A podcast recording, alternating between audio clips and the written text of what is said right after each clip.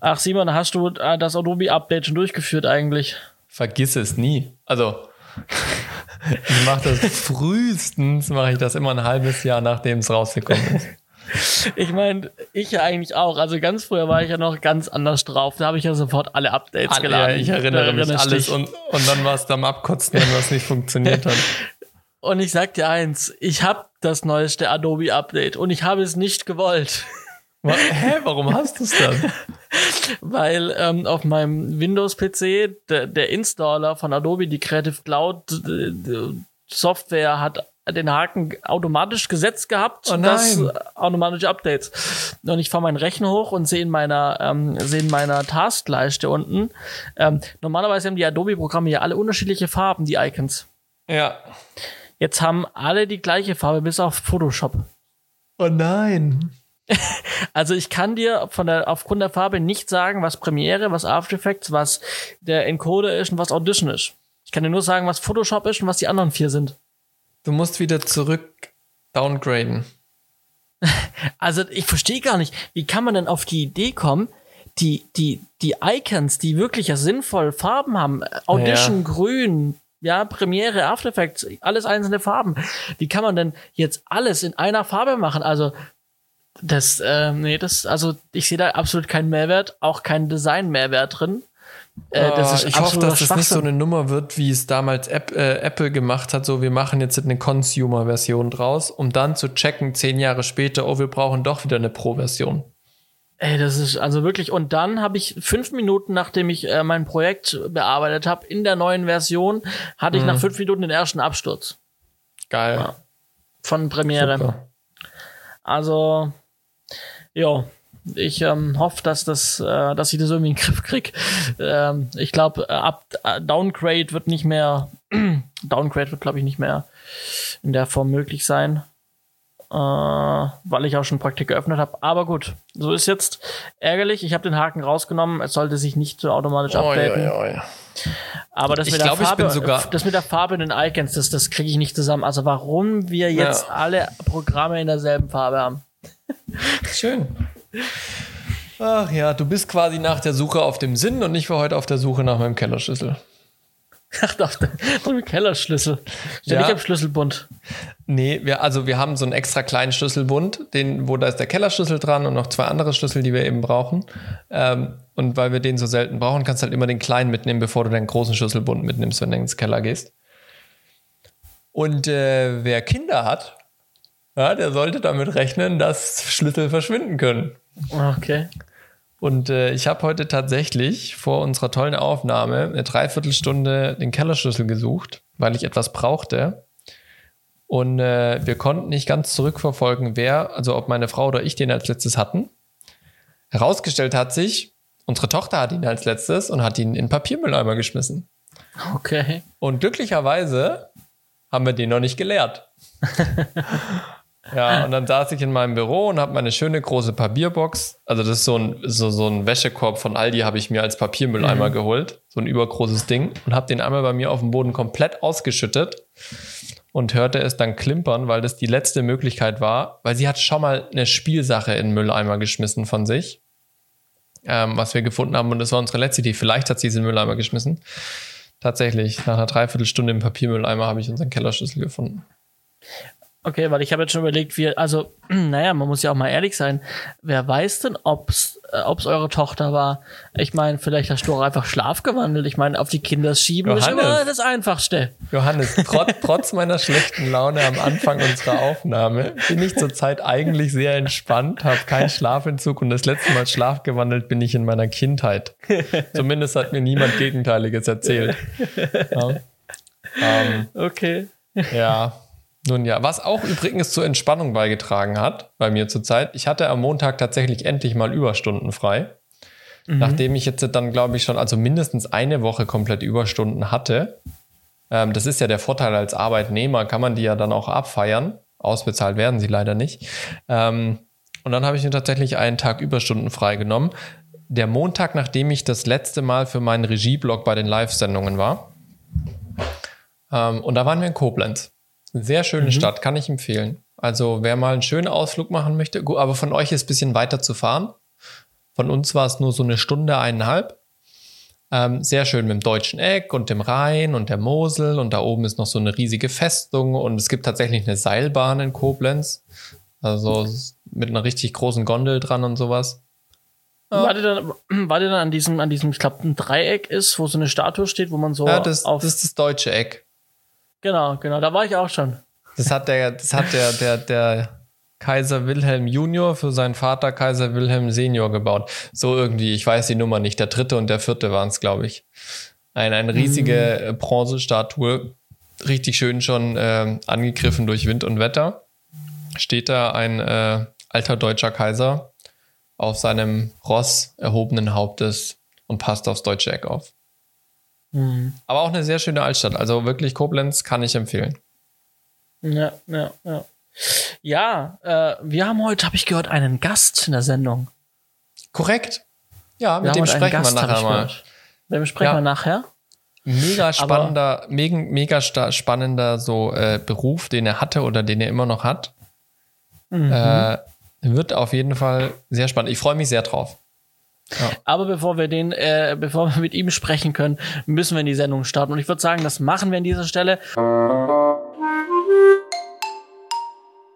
und starten dann auch die 76 von Z5. Korrekt. Herzlich willkommen zur Folge 46, äh, 76. Letztes Mal habe ich mir besprochen, äh, ja. mit der Zahl, jetzt du. Mensch, dabei macht es zur Zeit wieder richtig Spaß. Also, es, also mit Podcast. Es gab ja mal so eine Zeit, da hatte ich so ein bisschen so meinen Motivationsdown beim Podcast, aber zur Zeit macht es wieder richtig mega Spaß. Da verspreche ich mich in der Zahl. Herrlich. Gut, Johannes, was gab es bei dir? Ich war, ich habe äh, gestern war, hast du mal meine Luft geschnuppert quasi, meinen Arbeitsalltag. ja, genau. Ich habe es ja erzählt bei der letzten Sendung, dass ich über Crew United angefragt wurde als ZAL für eine Fernsehproduktion. Yes. Genau. Und das fand jetzt statt. Äh, Montag, also vorgestern, ähm, war Aufbautag. Da haben wir alles eingerichtet an der Location. Ähm, wirklich eine schöne Location, habe ich so noch nicht gekannt. Ähm, direkt ähm, am Hesslacher Tunnel äh, mhm. in Stuttgart. Da ist so eine Baumkette direkt. Und dahinter ähm, stand die Buddha Lounge. So. Und ähm, das gehört irgendwie zur Mauritius-Kette. Da steht auch so Mauritius mit drin. Und ähm, ach, wirklich schön. Also wirklich Urlaubsfeeling kommt da auf. Das Wetter hat super gepasst. Ich habe mir einen super krassen Sonnenbrand geholt, den ich jetzt mhm. am dritten Tag danach immer noch spüre.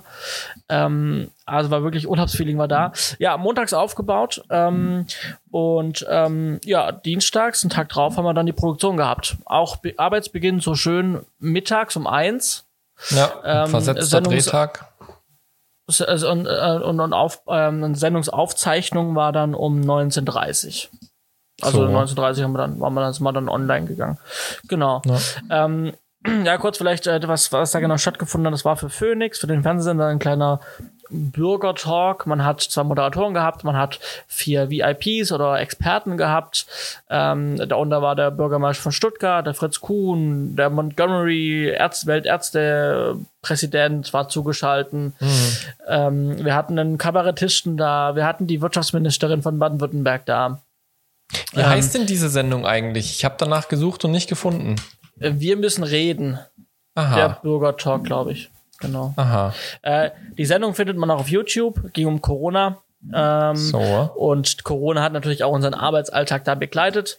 Ähm, wir haben ähm, ein sehr großes Hygienekonzept gehabt. Das hat auch, glaube ich, was geholfen, dass ich ähm, mein, meine Fortbildung gemacht habe zum Hygienebeauftragten. Da konnte man das Ganze im einzelnen Detail nochmal ein besser einschätzen und besser mhm. umsetzen.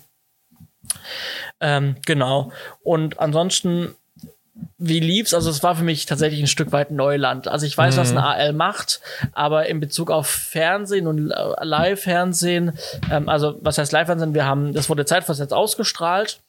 Das heißt, wir haben um 19.30 Uhr angefangen, ausgestrahlt wurde es um 22.15 Uhr. Wir waren aber live auf Facebook, auf Twitter und auf der Webseite von Phoenix. Mhm ähm, und haben dann quasi 60 Minuten live on tape aufgezeichnet, was dann zeitversetzt die 60 Minuten ausgestrahlt wurde. Und wir haben aber 90 Minuten live gemacht. Ne? Das heißt, wenn mhm. der Abspann kam live ähm, im Programm nach 60 Minuten, haben wir dann nochmal 30 Minuten weitergemacht mit den Leuten. Ah, einfach genau. so da für, für die Leute vor Ort quasi. Genau, Oder genau. Für, genau. für, für Facebook äh, und, und, halt. Für, für, genau, für online und für die Leute, Leute vor Ort, genau. Ja, cool. Ja. Und ähm, genau. Und ja, wie gesagt, es war für mich so ein bisschen Neuland. Ähm, mhm. Live-Fernsehen, ZRL, ähm, es gab so ein paar Sachen, wo ich, Begrifflichkeiten waren neu, ähm, die Zum ich Beispiel? nicht wusste. Ähm, oh, was total banal ist eigentlich, was aber dann auch relativ schnell Sinn gemacht hat. Ich habe noch nie gehört, dass man von Taufe spricht, wenn man jemanden zum ersten Mal äh, in, äh, im Bild einführt, ne? also einen Gesprächspartner. Ah, ja. Dann habe ich immer, habe ich immer während der Sendung äh, auf meinem, auf meinem, auf meinem Intercom, auf meiner Drahtlos-Intercom immer gehört, so jetzt die Taufe von Montgomery und dann kam die Steadicam und äh, hat dann äh, auf dem Monitor quasi ein besonders schönes Bild gemacht. Verstehe, verstehe. Genau. Ähm, oder auch, auch, auch dann die, die Verbindung zu Berlin ins Studio, wo da dieser Montgomery saß, über ja. N-1 zum Beispiel. Ja. Äh, dass es über eine Telefonnummer geht im Prinzip. Ja, ja. genau. Das N-1 ist die, ist die Sendeeinheit, ja. Genau, also so waren halt einfach mehrere Sachen, die ich da erst zum ersten Mal erlebt habe. Ich kam auch hin und der, also wir hatten den Aufnahmeleiter und mich. Mhm. Was auch, was ich sagen muss, weiß nicht, ob das immer so ist, aber das hat sich auch teilweise gebissen so ein bisschen, weil der Aufnahmeleiter auch oft halt, also unsere Arbeit hat sich sehr verschmolzen so ein bisschen. Mhm. Also da gab's manchmal so fließende Übergänge und das ist dann, dann macht der eine das oder der andere denkt das und äh, wenn man sich nicht kennt und nur zwei Tage zusammenarbeitet ja. und man nicht den anderen einschätzen kann, finde ich das ein bisschen schwierig. Mhm. Ähm, naja, gut. Ähm, genau. Äh, ja. Ähm, genau, deswegen kam es einfach manchmal dazu, dass es ein paar Probleme gab, dass es vielleicht manchmal nicht alles so perfekt lief, wie man sich vorgestellt hat. Ja. Unterm Strich bleibt aber zum Sagen, ähm, die Sendung lief sehr gut, es hat alles funktioniert. Ähm, äh, am Ende gab es ein Riesenlob von der Regisseurin, ähm, mhm. was da dann auch immer ein gutes Zeichen ist, wenn es am Ende nochmal ein gutes Lob kriegt, äh, ja. äh, man kriegt und nochmal auch ermutigt wird, ähm, da äh, weiterzumachen und, und, und dass man auch wieder zusammenarbeiten möchte in Zukunft und sowas, wenn es sich mal wieder ergibt. Ja, das ähm, ist doch cool. Das, das, das hat auf jeden Fall richtig, am Ende richtig nochmal Spaß gemacht. Und wofür ich besonders gelobt wurde, ähm, waren meine Entertainer-Fähigkeiten. so. Weil ähm, äh, ich, ich kannte das ja, wenn wir im Studio sind, dann ja. Ähm, haben wir meistens auch der Set so ein bisschen Warm-up und so die, die, die technischen An Anweisungen und sowas. Ja. Und daran habe ich mich so ein bisschen orientiert. Und dann hieß es, ja, äh, Johannes, du musst auf die Bühne und, und halt so Handy aus und so ja. Kameras, die sehen alles und so. Dann habe ich mir da so ein paar Sachen zurechtgelegt ja. und ähm, habe dann so ein bisschen so, keine Ahnung, fünf Minuten halt mit den Leuten gequatscht und äh, die Leute so ein bisschen Spaß gemacht mit denen, die Bock drauf hatten. Das waren noch ein paar stocksteife Leute da, äh, mit denen ja. konnte man nicht so interagieren. Ja. Aber ansonsten, äh, gerade so, weißt du, so einfache Sachen wie, wir haben so viele Kameras, wir sehen sie zu jedem Zeitpunkt, ja, wir sehen alles, was sie machen, also nicht an den Hänger, Händen knabbern, an den Fingern ja. knabbern, nicht Nase popeln, nicht am Handy sein Handy ausmachen, ja.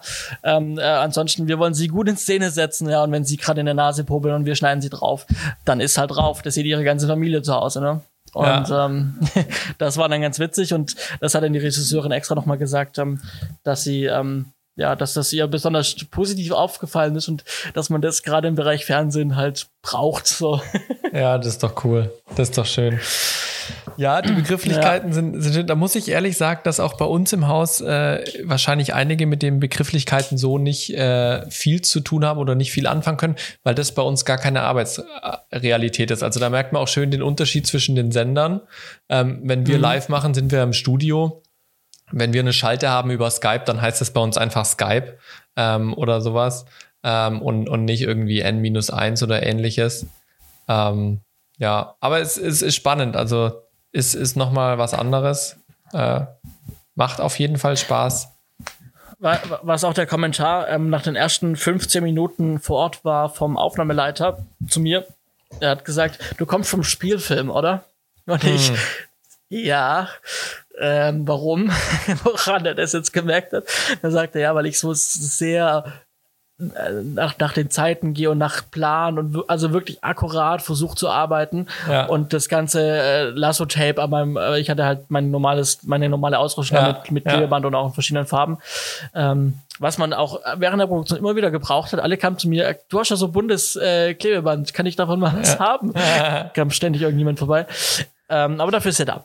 Und ja. ähm, dann hat er gesagt, ähm, ja, also Bier beim Fernsehen, wir sind pünktlich, aber wir müssen jetzt Also wenn wir uns, wenn sich die Zeit ein bisschen verschiebt, dann ist nicht dramatisch. Ja. Ähm, und da hatten wir so ein paar Unterschiede zwischen Fernsehen und, und, und Spielfilm noch ja. dann direkt, weil er halt nur Fernsehen macht. Ja, ich bin gespannt. Wir müssen uns, glaube ich, auch mal ohne den Podcast nochmal darüber unterhalten. Äh, einfach um auch nochmal ja. so ein bisschen einen Einblick in, in andere Sender zu bekommen. Ich bin ja auch mehr oder minder äh, in diese Fernsehwelt dann 2018 reingerutscht, ne? Ja, äh, und du hast jetzt auch wieder Live-Regie gemacht, ne? Ja, ja, also ich hatte jetzt ja diesen, diesen, diesen Drehblock mit, mit dreimal Live-Gottesdienst, wo ich Regie gemacht habe. Ähm, der ist jetzt tatsächlich mit dem letzten Wochenende vorbeigegangen. Das heißt, ich habe jetzt meine drei Termine erfüllt. Ähm, Mache jetzt am Wochenende, was jetzt kommt, nochmal die technische Leitung und vertrete einen Kollegen, der gerade im Urlaub ist. Dann habe ich eine Woche frei von den Live-Shows beim Sender, mache aber für einen äh, ja, Landesverband von der Kirche, wo ich aktiv bin, für die aber eine Live-Show als äh, ja im Prinzip technischer Leiter, Regie, Videomensch, so dass es halt technisch umgesetzt wird ähm, und kommt dann nochmal zurück und macht nochmal äh, einmal Live-Regie. Also ich habe jetzt nochmal drei Wochenenden vor mir, die ziemlich vollgepackt sind und dann sind wir in der Sommerpause. Und das tut uns, glaube ich, auch mal gut, weil wir doch äh, merken, ich, ich weiß, das würde mich interessieren, wie viel, wie viel, wie viel Leute von der Crew waren bei euch bei der Live-Sendung und wie viele Kameras hattet ihr? Äh, wir hatten äh, drei Pumpen, also drei mhm. fixe Kameras. Wir hatten ähm, äh, eine Steadicam mhm. und eine tragbare, also einfach nochmal eine mobile auf Stativ. Also fünf Kameras insgesamt. Genau. Genau. Okay, und wie viel Crew wart ihr? Also in Summe um die 30 bis 40. Okay. Also, also aber mit Redaktion. Mhm. Also alles auch Redaktion ja, und Moderatoren. Ja, ja. Genau. Ähm, wir haben bei uns, also der, der Unterschied ist jetzt natürlich, wir haben noch eine kleine Band bei uns mit im Set, dadurch ist die Zahl natürlich auch hoch. Aber wenn wir jetzt, jetzt sage ich mal, nur Redaktion, Moderation und die Crew rechnen, sind wir bei uns halt bei, bei drei bemannten Kameras eine fixe Kamera und dann haben wir noch acht Crewmitglieder zusätzlich sind. Also wir haben elf Crewmitglieder. Mhm. Und der ja. Rest, um dann, ich glaube, 25 sind wir insgesamt, sind dann im Prinzip ist der Prediger, ist die Band ähm, und that's it. Ja. Das äh, finde ich ganz interessant, ja. Aber dadurch, dass wir halt jetzt wirklich jede Woche, jedes Wochenende da dran sind, merkst du, also bei einigen ist einfach die Energie jetzt langsam raus. Also es sind sechs mhm. Tage Wochen aktuell. Die wenigsten können sich unter der Woche frei nehmen. Ähm, von dem her, glaube ich, sind da jetzt auch einige wirklich froh. Auch mein Kollege, der jetzt im Urlaub ist, der ist jetzt, glaube ich, zwei Wochen weg, zwei Wochenenden. Das tut dem auch gut. Ähm, der hat sonst bisher jedes Wochenende gemacht und äh, das, das merkt man dann schon. Aber so als Fazit für mich jetzt Live-Regie ähm, hat sich mal wieder bestätigt. Äh, Live ist halt auch eine Fernsehsendung. Ja, und ob ich da jetzt noch weiß, das geht jetzt direkt auf den Satellit oder nicht, macht für mich weniger Unterschied als für die Leute vor der Kamera. Mhm. Also das, das habe ich tatsächlich gemerkt. Die Leute vor der Kamera sind wesentlich nervöser, klar. Ähm, die können nichts wiederholen. Was schief geht, geht schief. Ja. Ähm, gilt natürlich auch für mich als Regie, aber ähm, ich habe es also ich habe es jetzt mittlerweile wirklich hinbekommen. Ich kann da ruhig rangehen. Ich habe meine Auflösung, die ich mache. Wir haben ja die Durchlaufproben und so weiter. Ähm, und und es macht dann wirklich Spaß. Also den den allerersten die allererste Live-Show, die wir gemacht haben, Anfang März, gerade am ersten, an dem Wochenende, bevor der Lockdown kam, sind, sind wir schon live gegangen mit einem Gottesdienst. Ähm, da war wirklich Nervosität und wirklich Respekt davor da, weil das so jetzt von heute auf morgen live war. Ähm, aber jetzt nochmal der, der, den Live-Blog, den ich jetzt gemacht habe als Regie, das da wirklich einfach Spaß haben, konzentriert sein, die Sachen schön in Szene setzen. Ähm, mhm. Und, und äh, ja, also war für mich dann so, ich gehe da morgens hin, so wie ich jetzt morgen hingehe, eine Pilotsendung zu drehen. Genauso bin ich an die Live-Sendung rangegangen und habe gesagt, wir machen eine Auflösung, dann fahren wir das Ding ab und am Ende heißt, wir sind runter vom Satellit und alles hat geklappt. Ja. Ja, ja, ja. Aber, aber also wenn, wenn, wenn ich mal live zwischendrin mache, ich habe da auch diese Nervosität, weil ich es halt auch nicht als tägliches Brot mm, mache. Ja? Mm. Aber ich sehe dann so unsere Regisseurin, die halt dabei war. Ich meine, wir haben ja live on tape gemacht. Das heißt, das ist auch im Prinzip live. Äh, wir, wir schneiden auch nichts mehr dran. So wie es genau. so wie es da passiert, wird es auch gesendet. Genau. Ähm, und ähm, aber die sitzt im Ü-Wagen und ich habe die ganze Intercom drauf gehabt und immer mhm. sie gehört, wie sie, was sie auch im Inter im Wagen gesprochen haben. Die war wahnsinnig konzentriert. Ja, also mhm. die, wirklich, ich habe da, äh, ich finde es wirklich sehr bemerkenswert. Würde ich auch mal gerne öfters machen. So Live-Regie, wie du jetzt machst, ne? Mhm. Mit den Bildern, der Kamera ansagen, gleich mhm. kommst du oder gib, gib mir mal das, ja, bietet mir mal das an. Mhm. Ähm, da war die voll konzentriert. Trotzdem hat sie auch währenddessen Scherze machen können. Sie ja. haben im Ü-Wagen gescherzt. Es war ja. einfach eine witzige Atmosphäre. Ja. Ich habe zwischendurch ähm, äh, mich, also klar, ich muss natürlich auch dann, auch ich, ich habe auch auf die Zeit geschaut einfach, ne, weil ich habe einen Plan, ich weiß, wo wir gerade sind und habe gesagt, okay, wir sind fünf Minuten drüber, äh, ja, ja ähm, und dann äh, fängt sie an, mit mir noch Scherze zu machen, ja. ja. Und ich denke mir also, ja, okay, witzig. Aber ähm, also mit der Zeit kommt es einfach, dass man gelassen wird, ja. glaube ich. Ja. Und das ist ganz wichtig, ähm, dass man das halt auch dann ist, weil so wird dann, das macht die Sendung besser. Ja, absolut. Also das, also ich liebe Intercom wirklich. Ähm, und zwar dann, wenn sie gut genutzt wird. Und das ist mhm. einmal fürs Arbeiten, und einmal, wenn über die Intercom eine Atmosphäre rüberkommt, wo es Spaß macht, wo du nicht dauernd ja. Angst haben musst, jetzt gibt's gleich einen Rüffel über die Intercom, sondern ja. wo du wirklich merkst, okay, wir machen da jetzt kein Spaßprogramm, aber man darf auch mal einen lustigen Kommentar machen, wenn gerade irgendwas ist und dann ist auch wieder gut. Ja. ja. Ähm, und das liebe ich und das kann ich bestätigen. Also bei uns ist auch äh, hochkonzentriertes Arbeiten. Aber wenn dann der Moderator einen Verhaspler hat, dann wird halt kurz gelacht oder dann, dann äh, gibt es einen, einen, kurzen Kommentar von jemandem in der Regie oder sowas oder selbst ich, wenn, keine Ahnung, wenn der Prediger eine interessante Formulierung macht oder sowas, dann ist es, ist es auch irgendwie lustig oder man macht mal was. Es gab auch Situationen, die waren so irrsinnig, die hatten nichts mit der Sendung oder der Arbeit zu tun, wo es dann plötzlich drum ging, so das Ausflugziel vom letzten Wochenende.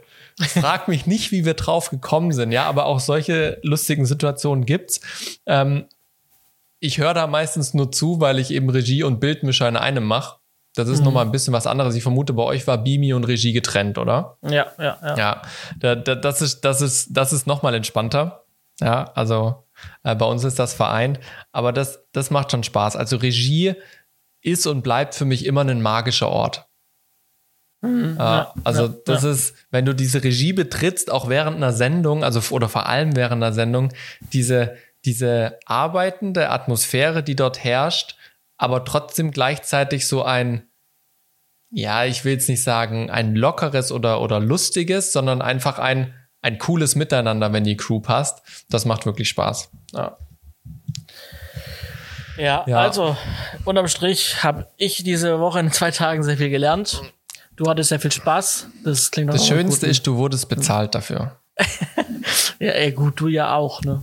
Aber, ja, das ist richtig, das ist richtig. Aber, aber ja, es ist halt, aber ja, halt im Feststellungsstell kommt jetzt nicht mehr oben drauf. Richtig, genau, ja. Aber das ist ja auch kein Problem. Also ich krieg ja genau. mein, mein festes Gehalt, das ist ja auch alles wunderbar.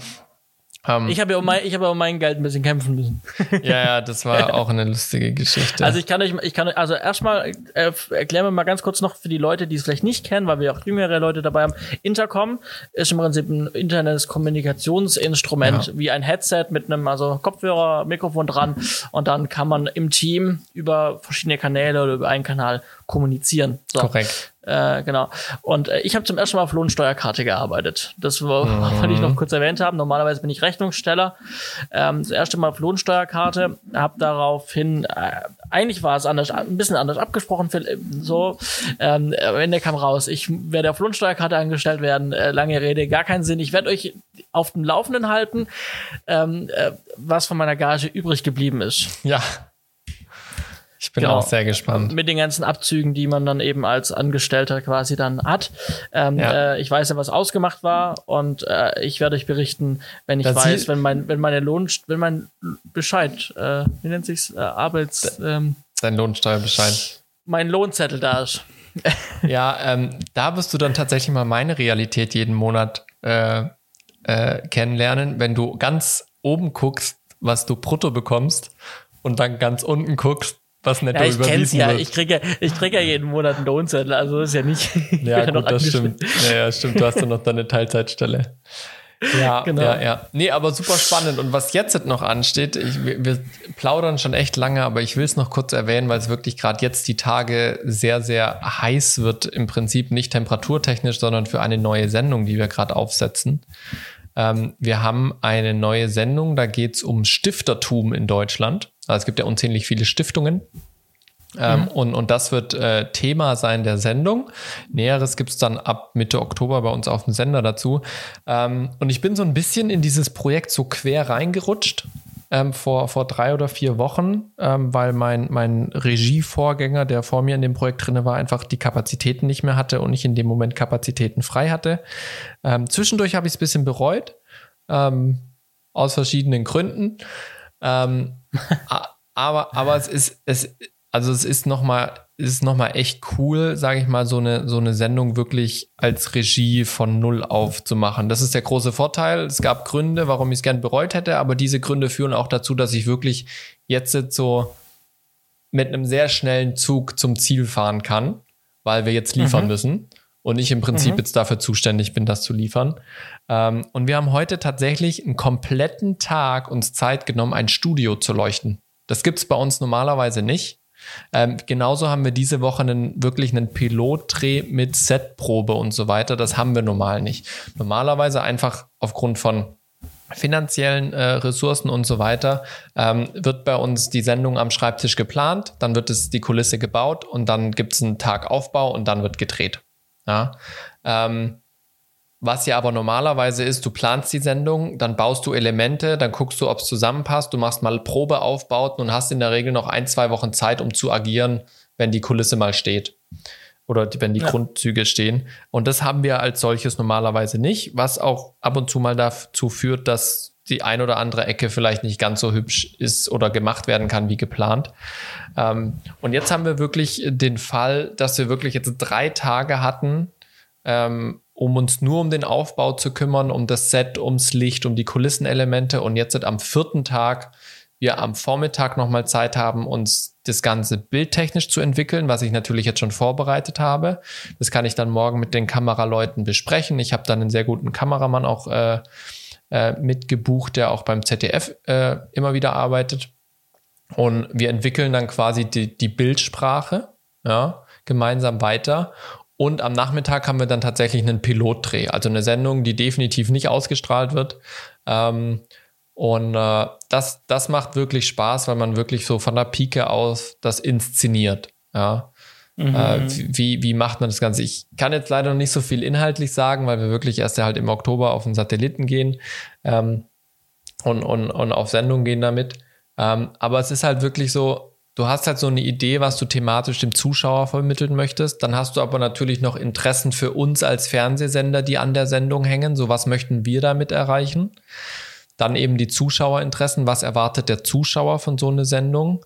Und dann natürlich auch immer dieses Spagat zwischen Budget und Kreativen. Ja. Ähm, was man immer wieder merkt, gerade wenn es um Kulisse geht. Ja ähm, aber dann tatsächlich am Ende so die Elemente der Sendung. Wie arbeiten wir mit Kamerafahrten? Haben wir dieselben Kamerafahrten jedes Mal? Haben wir, wir werden jetzt am Anfang zum Beispiel so einen, so einen, ähm, ja, wie soll man sagen, einen verbal starken Mini-Opening-Monolog haben. Ja, ähm, von, von, von, es gibt ein Moderatoren-Duo und äh, der Hauptmoderator eben von der Sendung, der wird so einen kleinen Mini-Monolog halten, der in das Thema einführt der äh, neugierig macht, wie ein Teaser. Und dann werden wir kein klassisches Grafik-Intro machen, sondern wir werden wirklich ein Intro über Kamerafahrten machen, die festgelegt sind mit einem Voice-Over zum Beispiel. Ja, das mhm. ist sowas, das haben wir bei uns auf dem Sender noch gar nicht. Das haben wir jetzt ganz neu entwickelt. Ähm, tatsächlich auch recht kurzfristig. Also letzten Freitag, nee, letzten Donnerstagabend dazu habe ich so diese Idee entwickelt, ähm, wo wir dann tatsächlich eben mit festgelegten Bildern und Timing und eine Musikeinspielung und ein Voice-Over und sowas, was dann reinkommt, bis wir in die Sendung komplett reinstarten. Ja. Ähm, und dann halt die verschiedenen Elemente, die wir in der Show haben, mit Einspielern und so weiter. Ähm, und, und das ist schon ein ganz cooler Prozess, den man auch super schlecht in Worte fassen kann. Also ich habe eine Kollegin dabei, die ist relativ neu Ähm, und äh, die fragt mich auch ständig, ja, warum machst du das, warum machst du das? Die ist aber im Produktionsdepartment. Da sage ich, naja, ich mache halt hier Regie und ich inszeniere und es ist, ist schwierig, warum ich jetzt manche Dinge so entscheide, weil sie einfach schwierig in Worte zu fassen sind, wenn man noch nicht so diesen Blick oder diese, dieses Denken hat, was die Regie mit sich bringt, ja. Aus dem mhm. Produktionsdepartment guckst du ganz anders auf eine Sendung wie aus dem Regie. Ja, wir hatten zum Beispiel eine Situation, wir arbeiten viel mit senkrechten Linien und sehr dünnen Formen. Also wenn wir zum Beispiel Sessel stehen haben oder Tische, haben wir, haben wir immer senkrechten in den Beinen und wir haben sehr schmale Beine von dem Tisch, wir haben sehr schmales Gestänge, sehr schmale ähm, Beine, wir haben Kulissenelemente, die, die eigentlich nur aus Senkrechten bestehen, ja. Ähm, und dann hat die, die, die Kollegin eben eine Lampe vorgeschlagen, was auch mit von der Designerin äh, geliefert wurde, die plötzlich ähm, ein, ein Dreibein hat als Fuß ähm, und dementsprechend auch Diagonalen mit sich bringt und recht massive Beine hat vom Durchmesser. Mhm. Ja. Und für sie ist das so, na toll, das lockert doch auf und die ist günstig und die sieht doch gut aus und die, die stellen wir da hin und so. Und, und ich sehe das halt und realisiere, wo ich das dann so mir bildlich vormache, wir brechen komplett mit unseren Form, mit unserer Form und Bildsprache. Ja. Mhm. Und, und dann, und dann stelle ich halt so eine Frage in den Raum so, was ist die Motivation dafür? Und wenn du halt nicht diese, die, dieses, dieses, sag ich mal, diesen Gedankengang mitbringst, entweder weil du es noch nicht kennengelernt hast, weil du noch keine Erfahrung hast oder weil du einfach aus einem ganz anderen Department kommst, dann ist so, ja, wie ist es motiviert? Ich so, ja, hm. warum ist, was ist die Motivation, dass ich jetzt hier mit dem Stil breche? Ja. Also das ist, ist super spannend, ähm, ist für den einen oder anderen vielleicht auch abgespaced, so. Ähm, aber wenn man sich da wirklich drauf einlassen kann, macht es schon richtig Spaß, wenn man Zeit dafür hat. Da auch heute das Licht, wir haben so viele verschiedene Sachen ausprobiert. Also wir haben für, für ein, wir hatten ein Ziel vor Augen, was wir erreichen wollen. Ich wollte dir eh noch ein Bild schicken von dem fertigen Set, jetzt fällt mir gerade ein. Das mache ich mal kurz nebenher. Ähm, mhm. Wir hatten halt ein Ziel, wie das aussehen soll, und wir hatten verschiedene Ideen, wie wir das realisieren können. Ja. Ähm, und, und haben uns dann wirklich halt durchgetestet. Und wir hatten am Ende für, für, die, für diese eine Sache, die wir, die wir erreichen wollten, haben wir mit, mit vier verschiedenen Lampen getestet. Ja. Einfach, mhm. wo, wo kommt die Farbe am besten raus? Wo ist, wo ist der Lichtwinkel am schönsten? Wo ist die Lichtstreuung am schönsten und so weiter? Ähm, was können wir auch feiner dimmen? Ja, das eine konnten wir nicht so fein dimmen wie das andere. Ähm, super spannend. Also ja, ich schweife ab. Ja, aber schön, wenn man sich mal Zeit nehmen kann, um sowas ja. einzurichten. Wir haben es ja. in der Pre-Show schon kurz erwähnt. Wir haben heute einen kleinen Gast bei uns und zwar, also nicht keinen kleinen Gast, er ist, glaube ich, groß genug, äh, aber wir haben heute einen Gast bei uns, einen Zuhörer, den Kurt. Hallo Kurt. Hallo zusammen. Hallo Kurt. Schön, dass du da bist. Du kommst aus dem Stuttgarter Raum, bist Creative Producer ähm, bist tatsächlich äh, beruflich mit Video verbunden, aber wahrscheinlich so wie die wenigsten. Du machst das Ganze nämlich äh, für die Polizeibehörde und hast nebenbei noch ein selbstständiges Gewerbe am Laufen, wo du alles Mögliche machst an kleinen eigenen Projekten, Werbung, Musikvideo, etc. Und wir dachten, wir treffen uns heute mal mit dir. Zum einen, weil du uns bezüglich der Speicherlösungen geschrieben hast, wo wir natürlich sehr interessiert sind, wie du das Ganze löst. Mhm. Da gibt es wohl nämlich Unterschiede, habe ich äh, gehört. Und natürlich ist dein Beruf unglaublich interessant, weil da, glaube ich, wenige Leute so direkt Einblick haben, aber man immer wieder im Fernsehen so kleine Kameras in der Höhe gestreckt sieht und man sich fragt, was, was machen die da? Ne? Genau, so, also das ist zumindest so mein ja, Bild genau. von deinem Beruf aktuell. Ähm, du wirst uns gleich eines Besseren belehren, was da alles dazugehört. Genau. Gerne. Aber stell dich doch erstmal den Zuhörern äh, vor und erzähl uns doch einfach mal genau, ähm, wo du herkommst, was dein Werdegang war und was du aktuell so äh, ja, machst. Ja, ähm, wie schon gesagt, ich äh, habe quasi bei der Polizei angefangen und bin dort äh, nach meiner Ausbildung in die Beweissicherung, Videobeweissicherung eingestiegen und habe dann äh, da mehr und mehr, ich sag mal, Blut geleckt mit der Videoproduktion und habe mich dann auch ein bisschen professionalisiert, noch ein Studium nebenher betrieben und nach dem Studium dann auch meine eigene kleine Firma aufgemacht, die nebenher läuft und äh, zeitweise habe ich auch für die Landespolizei quasi in der Medienproduktion gearbeitet mhm. und äh, dort war ich dann als Creative Producer tätig und habe dort dann auch teilweise ein bisschen Werbung, teilweise Lehrfilme ähm, gemacht. Genau, und äh, jetzt betreibe ich noch ein Studium, Masterstudium an der HDM, Audiovisuelle Medien. Und ja, freue mich, dass ich heute hier sein darf. Sehr gut. Wie, wie, genau muss ich mir das vorstellen? Das, das hört sich jetzt alles so schön äh, in einer Ordnung und in einer Linie an, aber es ist doch, glaube ich, eher der untypischere Werdegang, wenn man den Wunsch hat, Polizist zu werden dann irgendwie bei Filmproduktion zu landen. Gab es da Weiterbildungsmöglichkeiten oder gab es da offene Stellen, auf die man sich bewerben konnte, weil du ja auch gerade in einem kurzen Vorgespräch meintest, du bist da irgendwie so reingekommen und dann hat sich das erst so entwickelt, dass du so viel Freude und, und, und Begeisterung für Filmproduktion hattest. Ja, das ist, ähm, hört sich nach einem schönen Werdegang an, ist es vielleicht nicht ganz. Ähm, man muss sich ja immer gut da, selbst mhm. darstellen. Ähm, ja, man hat dann ähm, die Möglichkeit oder ich hatte die Möglichkeit, da zwei Fortbildungen zu machen. Das eine war mehr so das Video aufnehmen, das andere war das Video schneiden. War natürlich äh, für den Beruf spezifisch, das heißt aufnehmen bei, äh, bei polizeilichen Lagen. Und da ist das äh, Equipment und äh, das Ziel natürlich auch ein bisschen anders wie bei einem Werbefilm. Aber man hat dann halt sehr viel auch mit dieser Technik zu tun mhm. und im Schnitt zu tun und man macht dann immer mal wieder so kleine Projekte äh, für die Kollegen, die dann außerhalb dieses Beweissicherungsgedöns äh, sind. Ja, und dann habe ich mich entschlossen zu studieren und habe dann auch gesehen, dass es in der Polizei quasi eine eigene Medienproduktion gibt und äh, wurde dann da sehr gut aufgenommen und konnte dann da quasi mehr und mehr in Richtung äh, szenische Produktion gehen. Das ist dann so ein bisschen Werbung, so ein bisschen für Social Media gewesen und Hauptziel war eigentlich so Lernanwendungen und Lernvideos zu machen. Mhm. Und habe ich dann ich muss ja sagen, ja. bisschen weiter und weiter professionalisiert. Mhm.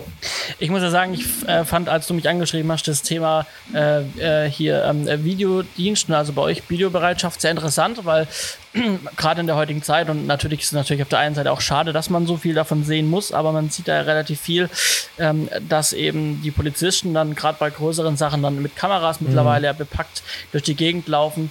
Das heißt, das sieht man relativ oft in den Medien. Ich fand das immer sehr interessant und fand es dann sehr spannend, dass ich jetzt jemanden mal habe, mit dem man darüber sprechen kann.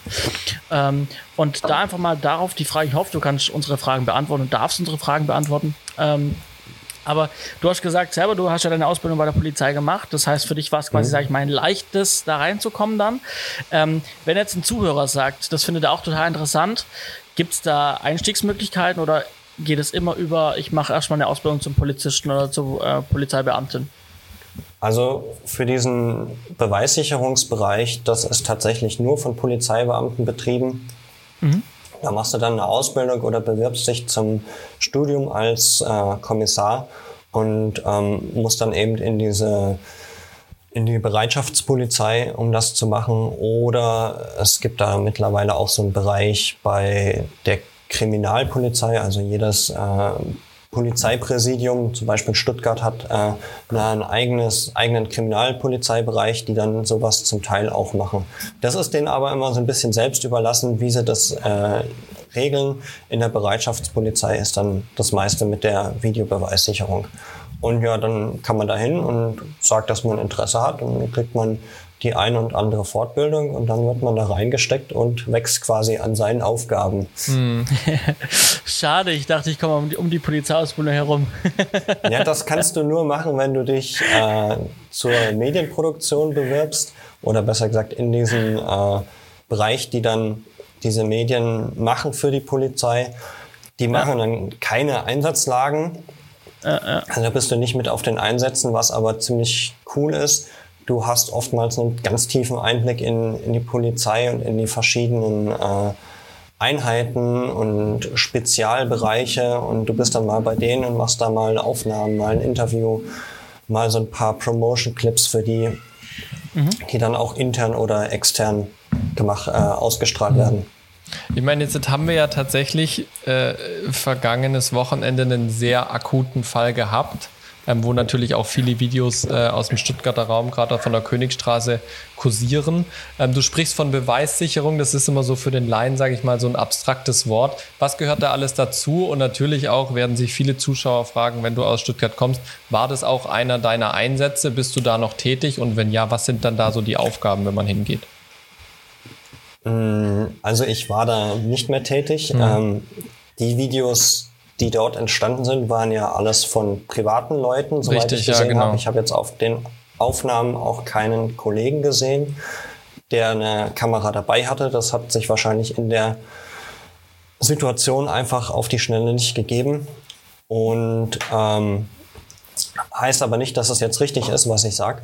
Und diese privaten Videos, die können hochgeladen werden auf eine ähm, Plattform, und werden dort dann von der Kriminalpolizei gesichtet, beziehungsweise von mhm. der eingerichteten Sonderkommission. Ja. Genau. Hab, hab, ja. hab, hat man dann in ähm. der Beweissicherung damit auch noch zu tun oder ist das schon wieder was anderes? Also verarbeitet man auch zugeliefertes Material sozusagen? Oder geht es da dann? In dem, in dem Fall schon. Mhm. Also es ist, ist in dem Fall geht es halt um Straftaten ja. und man sammelt Beweise, so wie wenn jetzt einer herkommt und sagt, hey, ich habe was gesehen, wollt ihr meine Aussage aufnehmen? So zählt das halt dann auch. Ähm, ich habe was gefilmt, wollt ihr mein Video haben? Mhm. Dann muss es natürlich auch überprüft werden, inwieweit dieses Video stimmig ist. Es gibt schon die ein oder anderen Stimmen jetzt aus meinem privaten Bereich, äh, weil man da natürlich auch andere Leute kennt, die das manchmal kritisch sehen und sagen, ah, da wird doch was an der Tonspur verändert und so. Mhm. Das muss dann natürlich alles überprüft werden und dann, was ist auf dem Video zu sehen? Was können wir daraus für Informationen gewinnen? Ist jemand erkennbar. Mhm. Genau. Und ähm, äh, also bist du jetzt aktiv noch dabei? Das heißt, kannst du geordert werden? Du bist jetzt nicht mehr aktiv im Polizeidienst, so wie ich das rausgehört mhm. habe. Ähm, aber kannst du tendenziell dazu geordert werden noch oder bist du aus dem Metier, sage ich mal, raus? Das ist eine, ähm, ist eine strukturelle Sache, also so wie die Landespolizei aufgebaut ist. Und ich bin da quasi gerade in der, in der Technik tätig und wir haben da solche Einsätze gar nicht mehr. Ich müsste okay. mich dann quasi wieder in die Bereitschaftspolizei mhm. auf diese Dienststelle bewerben oder äh, nach Stuttgart, Karlsruhe oder auf irgendein ein anderes Präsidium gehen, was so einen aktiven Dienst hat. Mhm. Also, was mhm. heißt so einen operativen Dienst, sagt ja. man dazu. Ja, ja. Und äh, von aus Techniksicht, äh, ich nehme an, die kochen auch nur mit Wasser. Ähm, was, was, was, was findet denn da für Technik statt? Weil ich absolut das Gefühl, wenn ich das so sehe, das ist ein Einbandstativ mit einem, weiß ich nicht, mit einem Sony Camcorder drauf. Dabei, Liege ich da richtig? Dabei oder? sind ja die Anforderungen ja. An, an so einer Sache ja schon relativ spezifisch. Also es muss ja, also stelle ich mir zumindest vor, eine hohe Auflösung, ja, dass genau. man möglichst viel erkennt, irgendwie eine gute Framezahl, dass man, dass man Screenshots rausbekommt. Wie sind da so die Anforderungen? Das ist tatsächlich spannend spannend, ja. Ja, also das ist natürlich, ähm, man muss halt die ganzen Sachen auch speichern. Mhm. Und also wenn man was hat, ähm, wenn nichts war, dann wird das ja meistens nicht gespeichert, beziehungsweise weiß ich jetzt auch nicht mehr ganz genau, wie die Verfahrensweise ist ähm, aktuell. Aber ich denke mal, die meisten Sachen werden einfach in Full HD aufgenommen und ähm, Problem ist eigentlich immer so, ich habe mir hier ein paar Notizen gemacht, ähm, in der Situation richtig zu reagieren. Du weißt ja nicht, wann, wann was passiert, mhm. wo was passiert und dann musst du es richtig aufnehmen. Also dann musst du dich vielleicht auch noch bewegen und dann wird es verwackelt. Das ist alles schwierig. Es gibt da so ein paar Camcorder von Sony, die haben ein äh, bisschen stabilisiertes Objektiv drin. Mhm. Die sind ganz cool. Aber ähm, das macht am meisten Sinn, das tatsächlich mit dem Camcorder aufzuzeichnen, also mit einer größeren Kamera anzukommen, ist viel ja, zu klar. schwer und viel mhm. zu unmobil. Das ist halt immer ja. ein Aspekt, man muss mobil bleiben und man hält die Kamera dann, wenn es schlecht kommt, schon mal eine Stunde, zwei Stunden in die Luft. Ne? ähm, das kann vorkommen. Kann mir gerade erinnern, müssten wir einfach eigentlich mal so eine GoPro 8 ranhängen mit, dem, mit der krassen Bildstabilisierung. Äh, dann noch in 4K oder sowas. Mhm. Ja. Da, ist halt die Frage mit dem also, Weitwinkel, aber dann hättest du auf jeden Fall eine Stabilisierung. Ne? Das ist schon. Wir haben schon Tests gemacht mit ähm, GoPros mhm. an, an, am Körper. Mhm. Da ist halt das bisschen das Problem, wenn dann halt was ist, dann rennst du mit den Händen Ja. und äh, musst eventuell auch ein bisschen Platz schaffen. Arbeiten mit den Händen, sage ich mal so. Oder du hast irgendeinen Kollegen vor dir und dann siehst du da halt gar nicht mehr viel. Na, versperrt echt- quasi. ist total, total schwierig, ähm, da eine gute Lösung zu finden. Deswegen ist, versucht man eigentlich immer so ein bisschen abgesetzt zu sein und ähm, den Überblick zu behalten. Das bringt am meisten. Ne? Und jetzt bist du selbstständig, hast eine GBR äh, mit jemandem zusammen, vermute ich mal. Genau. Ähm, und da, da macht ihr hauptsächlich Werbefilm und du lässt dich natürlich noch äh, als Creative Producer äh, auf Freelancer-Basis dann buchen. Ne? Ja, also grundsätzlich es ist so eine, eine Full- Full-Service-Produktion, ähm, sagt man ja so gerne. Wir können das von, vom Drehbuch, vom Konzept bis zum finalen Schnitt durcharbeiten. Und ihr kennt das, man bucht sich dann halt die Leute dazu, wenn man welche braucht. Ja. Sei es Kamera, sei es Ton oder so. Ähm, und äh, wir lassen uns aber auch gerne dann dazu buchen, beziehungsweise äh, ich lasse mich dann gerne dazu buchen und rechne das dann einfach über die GBR ab, weil das am einfachsten ist. Und Ja. ja. Cool. Da fallen ja auch Daten an manchmal, ne? ja, Super Überleitung. ähm, wir haben, wir haben in den letzten, in der letzten Sendung, glaube ich, Simon war es, ne? In Ja. der letzten. Äh, genau. Vor zwei Wochen haben wir über Speicherlösungen gesprochen. Da hast du dich auch dann bei uns gemeldet und ähm, hast mal einen komplett anderen Ansatz reingebracht, den ich kannte, den ich aber in unserer Sendung nicht reingebracht habe, weil ich keine Erfahrung damit habe und mir da kein Urteil erlauben wollte. Jetzt kannst du aber ein bisschen mehr darüber erzählen. Das ist so eine Hybridlösung, ne? Also ich habe lokal meine Daten und die liegen aber trotzdem noch bei Dropbox. Ja, also ich habe ja, mein erstes Studium war ja Medieninformatik, deswegen bin ich dann da auch so ein bisschen immer jemand, der sich in solche Sachen gerne mal reinarbeitet. Wir haben am Anfang nur mit dem NAS gearbeitet, was aber das Problem ist, dass mein äh, Kumpel, der Rajid, in Böblingen wohnt und ich in, in Stuttgart und irgendwo muss dieser NAS halt stehen. Und dann die Daten übers Internet zu übertragen, ist manchmal schwierig. Klar, man kann dann halt eine bessere Verbindung aufbuchen und so, ist aber halt immer sehr mühselig. Man muss den Rechner am Laufen haben. Dann sind wir irgendwann an den Punkt gekommen, wo wir gesagt haben, okay, jetzt haben wir ein Projekt, wo wir halt zusammenarbeiten müssen. Der eine macht den Rohschnitt, der andere macht den Feinschnitt und ich habe dann wieder die Effekte noch dazu gebaut. Dann haben wir einfach gesagt, lass uns das mal mit einer Dropbox probieren. Die hat einen lokalen Ordner und der synchronisiert sich dann übers Internet und äh, als Backup kann man dann noch den NAS einbinden und muss sich dann quasi nur um das Lokale kümmern, hat keine SSD, äh, die da irgendwo noch angeschlossen ist, was auch immer so ein bisschen Problem ist, finde ich, von der Datenordnung. Genau, und dann haben wir das Projekt einfach auf den, den Dropbox-Bereich auf der lokalen Festplatte gezogen, das über Nacht mal hochgeladen, beziehungsweise ich glaube, wir haben es in dem Fall auch so gemacht, dass wir das für die Schnelligkeit auf den lokalen Bereich von der Dropbox gezogen haben, gleichzeitig über das interne Netzwerk auf den NAS und dann beide haben abgleichen lassen. Oder besser gesagt, über Nacht den NAS mit der Dropbox abgleichen lassen. Und am nächsten Tag hat die Dropbox dann gemerkt, ah, ist schon alles lokal abgelegt, da muss ich gar nichts mehr vom PC hoch, hoch oder runterladen. Das hat den Vorteil, dass der NAS einfach nachts läuft, äh, sich synchronisiert mit der Dropbox und äh, wir den Rechner nicht laufen lassen müssen. Das ist natürlich Das ist dann ja. immer ziemlich cool. Du kannst quasi After Effects Sachen basteln oder irgendwelche Sachen rausrendern und innerhalb von 10 Sekunden kannst du das jemandem bereitstellen. Das wird einfach abgeladen übers Internet. Kommt natürlich auf die Datengröße drauf an. Bei After Effects Dateien ist es natürlich über den Dynamic Link ziemlich cool. Das sind dann halt 10, manchmal 15 Megabyte. Das geht sau schnell. Mit rausrendern bist du dann halt wieder bei einem Gigabyte, was wieder lange dauert. Ja, Ja, das, äh, das ist so eine Lösung, die wir uns da ausgedacht haben.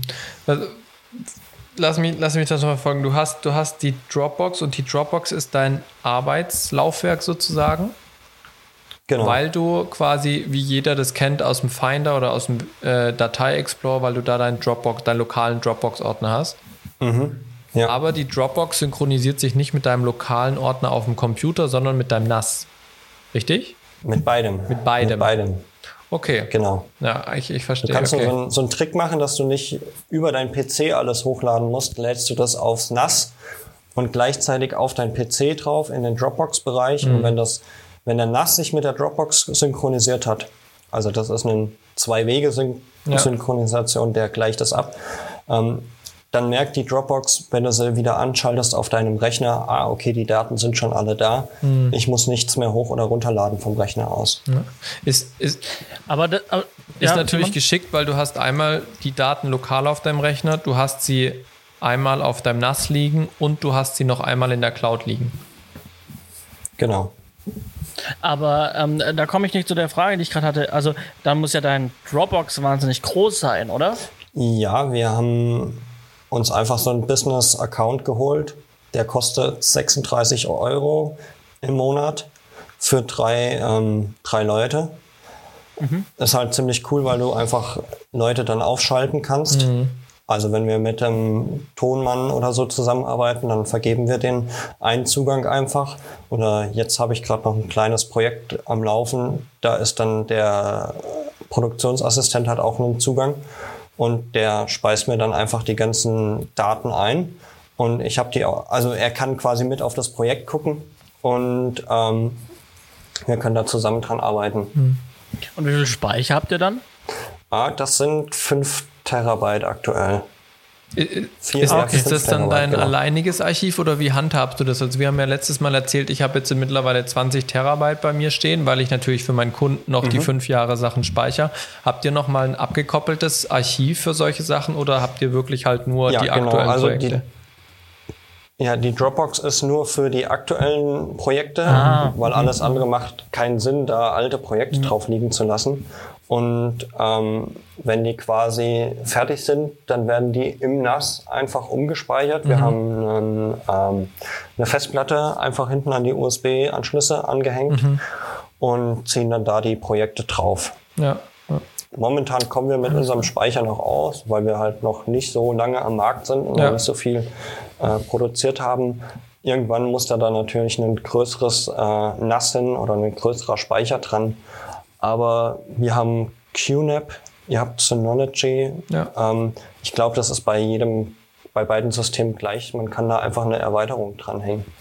Genau. Ja, ja genau. Genau, das war auch noch. Ha- Habt ihr denn noch irgendwie so eine Fallback-Option oder so, eine, so einen doppelten Boden? Ähm, wenn ihr jetzt in aktuellen Projekten seid und aus irgendeinem Grund auch immer löscht ihr tatsächlich was und das synchronisiert sich ständig, dann synchronisiert sich ja auch die Löschung. Bei mir ist es jetzt so, mein NAS synchronisiert sich nicht automatisch bei den Projektordnern mit meinem lokalen Rechner. Sprich, wenn ich auf meinem lokalen Rechner durch irgendeinen Umstand was löschen sollte, habe ich es nochmal auf meinem NAS liegen, ohne dass es sich synchronisiert. Also bei Aufnahmen machen wir es dann tatsächlich so, die kommen immer nochmal gesichert auf eine separate Festplatte. Okay. die dann irgendwo rumliegt und wenn das Projekt abgeschlossen ist, dann werden die da einfach wieder runtergelöscht. Mhm. Aber das ist einfach nur die, die Ja, genau. Backup-Notsicherung. Ja. Also, Aber ich, auf also wenn dem es. Äh, NAS ist sogar noch ein Mülleimer, der quasi wird eine gewisse Zeit lang gespeichert. Also Mhm. wenn was verrutscht, dann kann man immer so einen sogenannten Rollback machen. Okay, ja. Ja. Ja, das gibt's bei Synology auch. Ähm, äh, also ich höre schon raus, das funktioniert bei euch. Damit arbeitet ihr, das erfüllt euren Zweck soweit. Ich hätte immer bei dem Thema Bauchschmerzen, Simon hat schon kurz erwähnt, mit dem Thema automatische Synchronisation, gerade bei Projektdaten irgendwie. Irgendwie hätte ich immer so ein unwohles Gefühl, wenn ich abends im Bett liege und drüber nachdenke, dass jetzt Dropbox irgendwas synchronisiert, was es nicht synchronisieren soll oder irgendwas wegwirft, weil es denkt, das gehört weggeworfen. Da habt ihr bisher Johannes, hast keine du, schon mal Erfahrungen. ein, hast du schon mal einen Fallschirmsprung gemacht? Ich habe noch keinen Fallschirmsprung gemacht, nein. Das ist so ähnlich wie ein Fallschirmsprung. Man muss einfach loslassen und sich fallen lassen. Okay, äh, gute Herangehensweise. Ähm, äh, ich äh, werde auch den Fallschirmsprung vielleicht mal irgendwann nachholen. Nee, tatsächlich, hast, du hast recht. Ähm, wenn man das einstellt, dann äh, habe ich da auch immer so ein bisschen Bammel, aber deswegen teste ich das vorher immer mit dem Ordner, wenn ich das einstelle. Also mit dem kleineren Ordner, ob alles funktioniert. Und ähm, dann vertraue ich tatsächlich dem, dem System. Weil Okay. im Endeffekt ist das System da, um mir Arbeit abzunehmen und äh, ja. Ich muss ja sagen, vielleicht noch eine Frage äh, von meiner Seite, so äh, um, um das Thema ein bisschen abzurunden. Ähm, was für ein Computercrack muss man dafür sein, um das zum Laufen zu bekommen? Weil für mich, ganz ehrlich, ich hätte keine Ahnung, wie ich, wie ich die Dropbox jetzt so synchronisiert bekomme, dass es mit meinem lokalen Rechner synchronisiert und mit meiner NAS, weil ich einfach ein, bei Computersachen zu 99% Anwender bin. Das muss Plug and Play sein und funktionieren. Wie tief ja, muss man also, da ja. reinstecken? Ähm, vollkommen richtig. Das mit der Synchronisierung lokal ist ja ziemlich simpel. Du richtest ja. dir deinen Ordner ein. Richtig. Das ist, äh, glaube ich, haben die meisten mit Dropbox schon mal gemacht. Auf dem NAS gibt es dann quasi bei uns oder bei QNAP eine Add-on, wo du es einstellen kannst. Bei Synology müsste das auch gehen. Ähm, das ist ein bisschen tricky, das zu verstehen, wie da die Ordnerstruktur ist. Deswegen da immer erstmal mit einem kleinen Ordner, der irgendwelche unbedeutenden Unterordner hat, oder wo kein Datenverlust entsteht, das testen. Ähm, dann muss man sich schon mal einen halben Tag damit beschäftigen, dann funktioniert das eigentlich ganz gut. Mhm. Ja. Okay. Allerdings ja, muss ich also, immer noch dazu ja? sagen, ich bin nicht ganz zufrieden mit dem System, weil es immer noch über das Internet geht und ich finde, das produziert eine Netzlast, die nicht unbedingt sein muss. Aber ich habe noch keine bessere Lösung gefunden. Okay. Ja, ich kann mir das auch schwierig vorstellen. Ne? Gerade wenn man getrennt halt arbeitet, irgendwie muss es halt von A nach B kommen. Ja. Ne? Ja. Also, die Postkutsche. Da werden wir, glaube ich, so die Postkutsche, Festplatten hin und her schicken. Naja gut, haben wir alles auch schon mal gemacht. Ähm, cool, also ich bin soweit durch mit meinen Fragen. Simon, du hast auch durchblitzen lassen, du hattest noch eine Frage gehabt, aber die hast du gerade gestellt. Genau, ja. ähm, von daher würde ich sagen, äh, vielen Dank für deine, für deine kleine Geschichte über dein Netzwerksystem, über deine Speicherlösung äh, und auch deine, deine, deine Geschichte, wie dein Werdegang bisher war. Ähm, falls ihr Fragen habt äh, als Zuhörer oder auch speziell auf das Netzwerkthema, wir verlinken dich einfach in den Show Notes, dann können die Leute dich direkt kontaktieren. Ich denke, das wäre dann das Einfachste. Ja. Ne? Super, vielen Dank, Danke. der Kurt. Fand ich sehr spannend. Hätte man wahrscheinlich noch viel mehr Zeit füllen können. Oh ja. Äh, Gerade das Polizeithema ist super spannend. Ähm, gibt ja vielleicht noch mal eine andere Gelegenheit. Und bis dahin, vielen Dank. Vielen Dank und schönen Abend, Kurt. Ciao, ciao. Ja, Dankeschön. Bis dann. Ciao. Mensch, ey, mega spannend. Vielleicht ja eine Sache, die wir öfters mal machen können, mit Gästen einladen. Hat mir auf Definitiv, jeden Fall großen Spaß, Spaß gemacht. gemacht. Ja, ja. ja und, und, wir haben ein bisschen, ich habe ich habe so einen kleinen zeitlichen Rahmen gesetzt. Wir haben den uh, nur minimal, äh, minimal. übertroffen. ja, ja. Ich glaube, das wird heute wieder eine schöne, volle Sendung für unsere Zuschauer äh, und Zuhörer. Ja. ja, sie hören ja auch wenn wir Filmemacher sind. Ich würde sagen, wir kommen einen, eine Kategorie weiter in der heutigen Sendung und kommen zu den Kurznews, wo es tatsächlich jetzt zwei äh, Themen vom letzten Mal reingeschafft haben, plus natürlich das brandaktuelle Thema. Johannes, dein Fachgebiet, der Apfel. Ja, ähm, das war ja die WWDC, also die Apple äh, Developer Conference, ja, also wo yep. es um neue Produkte geht, um neue Software, iOS, macOS. Ähm, und da wir ja kein Technik-Podcast sind, ja, ähm, äh, habe ich mich mal aufs Minimum begrenzt. Sehr großzügig. Was ich hier mitteilen möchte. Ich möchte mal kurz mit iOS 14 ähm, einsteigen, ähm, also für in dem Fall dann eben das iPhone ähm, mittlerweile eigentlich dann auch nur noch, ähm, ja, wir haben äh, einen neuen Homescreen. Also wir können endlich Widgets frei platzieren. Ne? Das ist schon mal ganz gut. Widgets auch in drei verschiedenen Größen. Ähm, die sind auch ganz intelligent gemacht. Also da haben wir auf jeden Fall endlich mal mit alten Generationen gebrochen und haben, ähm, ja, neue Möglichkeiten, den Homescreen zu gestalten. Ich denke, das ähm, ist auch mal ganz gut. Und man kann sich jetzt, man kennt es von meinem iPhone äh, meistens, ich habe sehr viele Apps drauf und sehr viele Seiten und man kann sich jetzt äh, auf Seiten einfach ausblenden, also App-Seiten im, im Home im Home-Menü. Das heißt, ähm, ja, ähm, ich könnte, ich habe, ich habe, glaube ich, an die acht Seiten mit Apps. Ich könnte einfach dann davon fünf, sechs oder sieben Seiten ausblenden. Und wenn ich noch mal auf die allerletz an der allerletzten Seite noch mal weiter wische, dann kommt so eine Art App-Mediathek wo alle meine mhm. Apps nochmal drin sind, wo ich sauber durchsuchen kann, die dann intelligent in Ordner gepackt sind. Ähm, ja, ich, ich verlinke euch mal ein Video in den Show Notes, wo ihr das mal sehen könnt. Ich hatte, ich hatte bei manchen Sachen, also gerade bei den Widgets auf dem Homescreen und gerade bei dieser App-Bibliothek, hatte ich so ein bisschen den Gedanken, sie haben ganz nützliche Tools jetzt auch mal eingebaut, wo Kunden schon lange sagen, die gibt's bei der Konkurrenz. Ja, ja. Ja, ja. Also. Das hat, das hat, so Sachen habe ich früher, als ich meine, meine Geräte gejailbreakt habe, habe ich mir so Tweaks, die das machen, runtergeladen und mm. viele andere Menschen auch. Und jetzt nach, also man muss ja dazu sagen, wir sind bei iOS 14 jetzt. Ich habe mit iOS 2 angefangen. Ähm, ja, also auch eine wahnsinnige Ent Entwicklung mit genau, was man da so mitmacht. Ja? Also schon eine, schon eine wahnsinnige Entwicklung.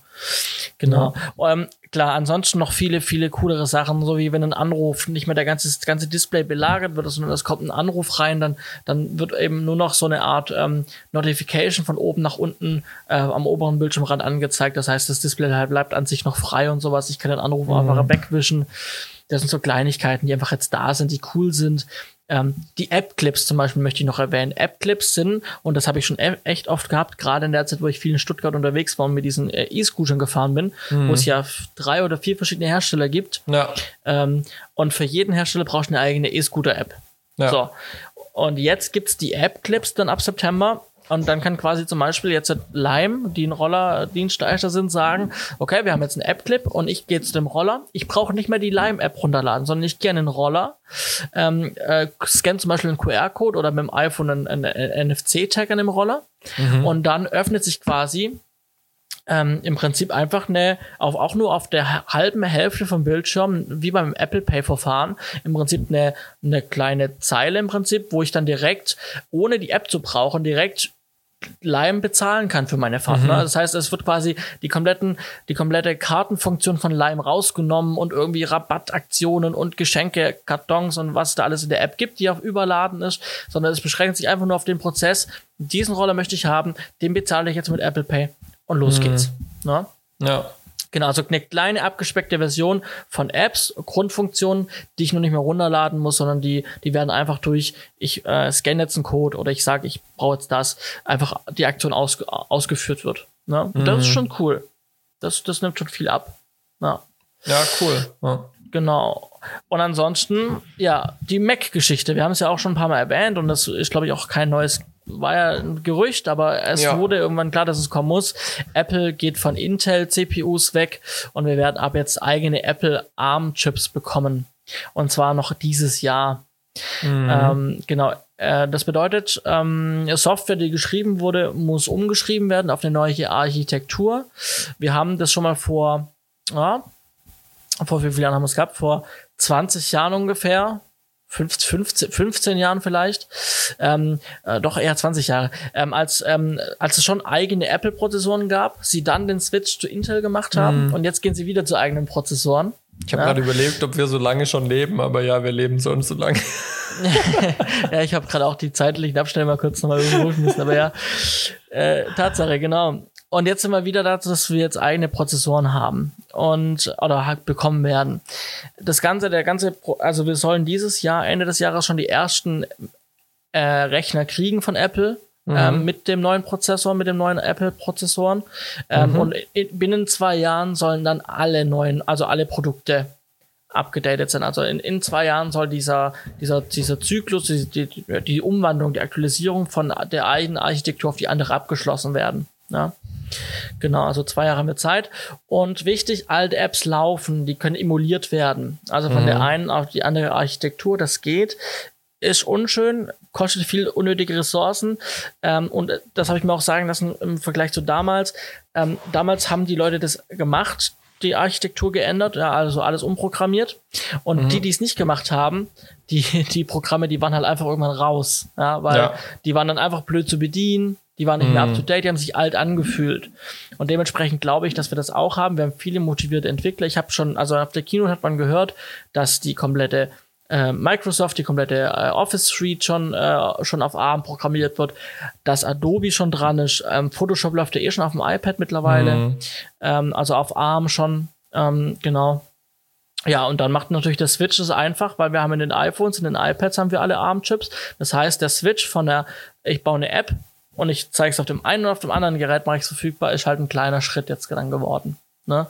Das heißt, man kann wirklich hoffen, dass wir irgendwann, weil im Prinzip rein technisch kann ohne Probleme äh, ein Premiere, was auf ARM läuft, was für einen Rechner gedacht ist, kann auf einmal auf einem iPad laufen. Mhm. Ja? Ohne großen Aufwand. Ja, ja. Ich bin, ich bin Und vielleicht regt es ja dazu an, dass vielleicht regt es ja dazu an, dass Adobe endlich mal ihre ihre Programmierung wieder auf, auf die Kette kriegt und wieder gute Apps macht. ja, das ist natürlich eine Hoffnung. Ja, ja auf jeden Fall. Ähm, gehen wir zum nächsten.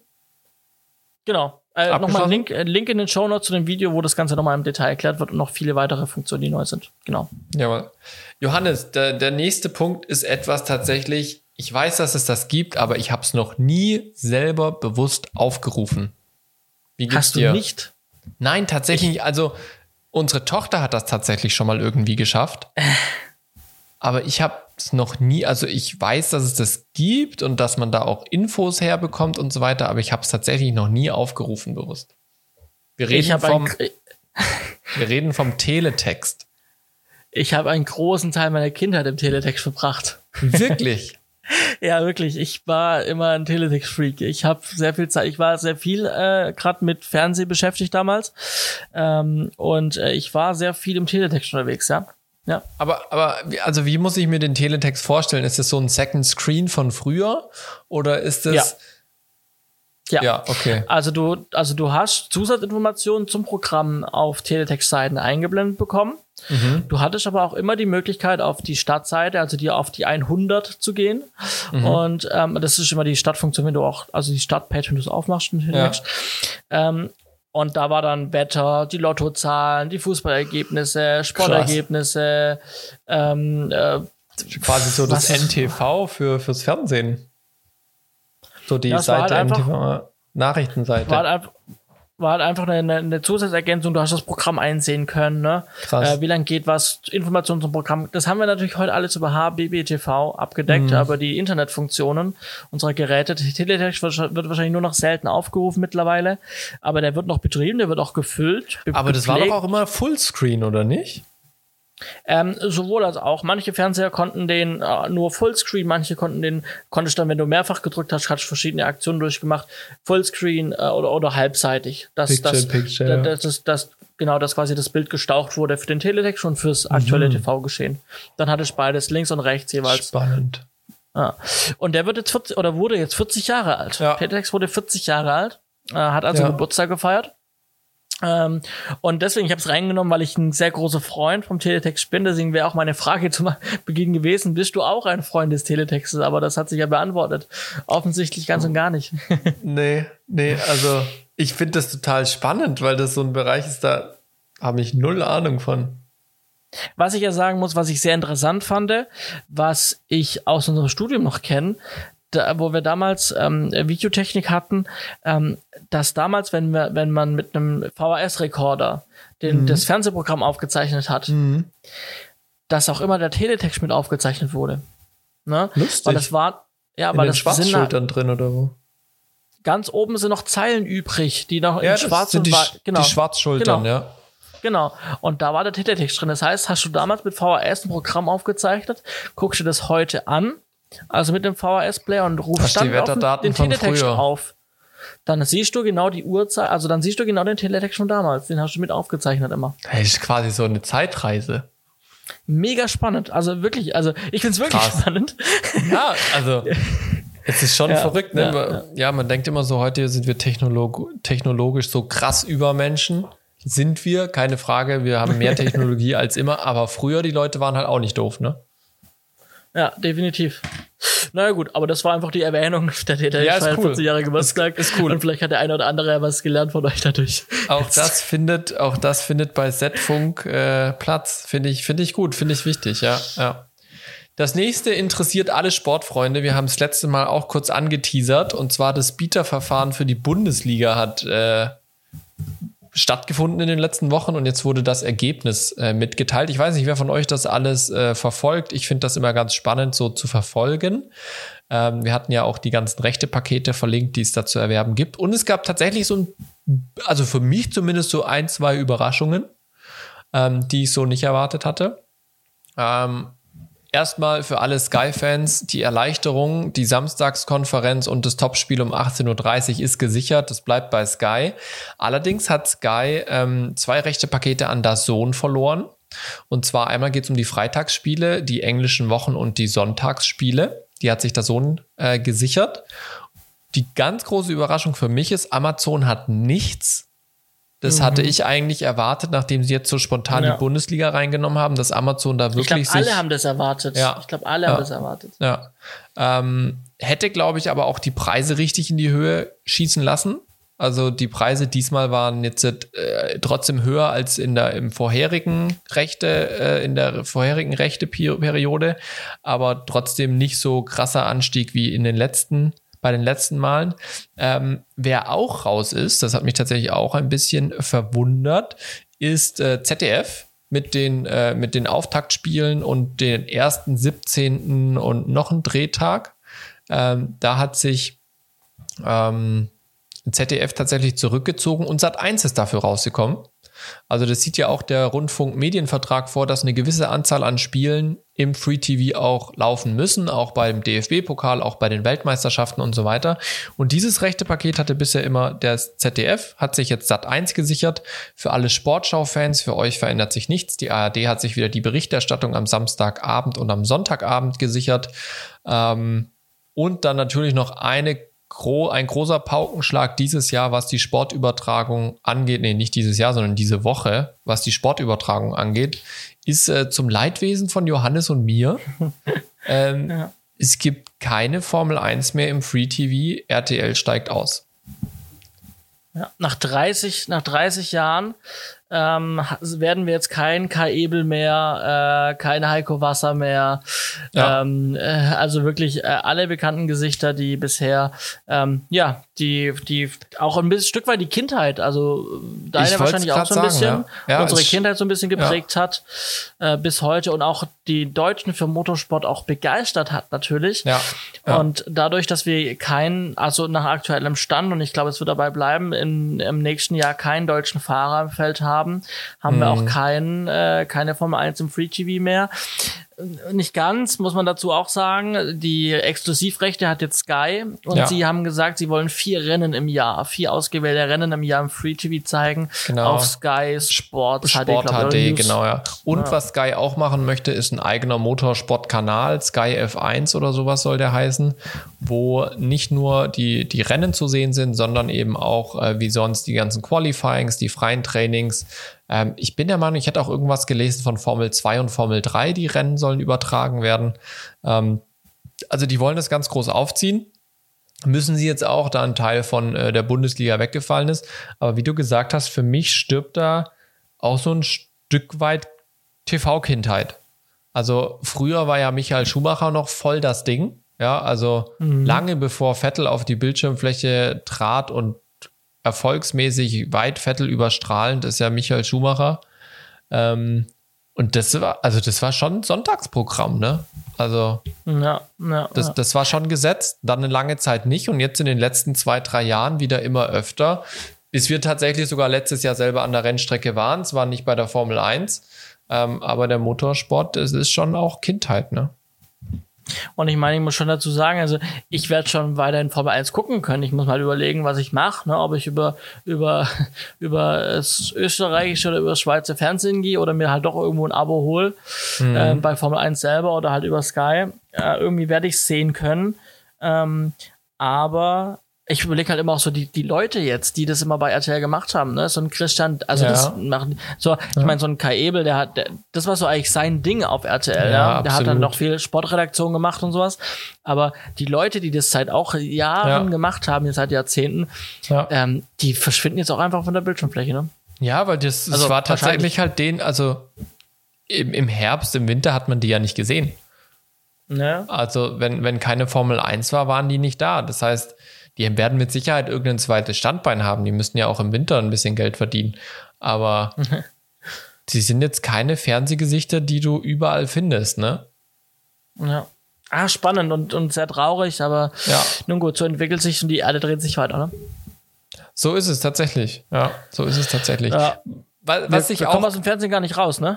Ja, was, was sich super interessant entwickelt hat und ich tatsächlich irrsinnig finde, ähm, ist eine Sache, die wir, glaube ich, vorletzte Woche im Podcast, Podcast hatten. Und zwar ging es da um die Zurechtweisung ähm, von äh, Promis unter Palmen von der FSF.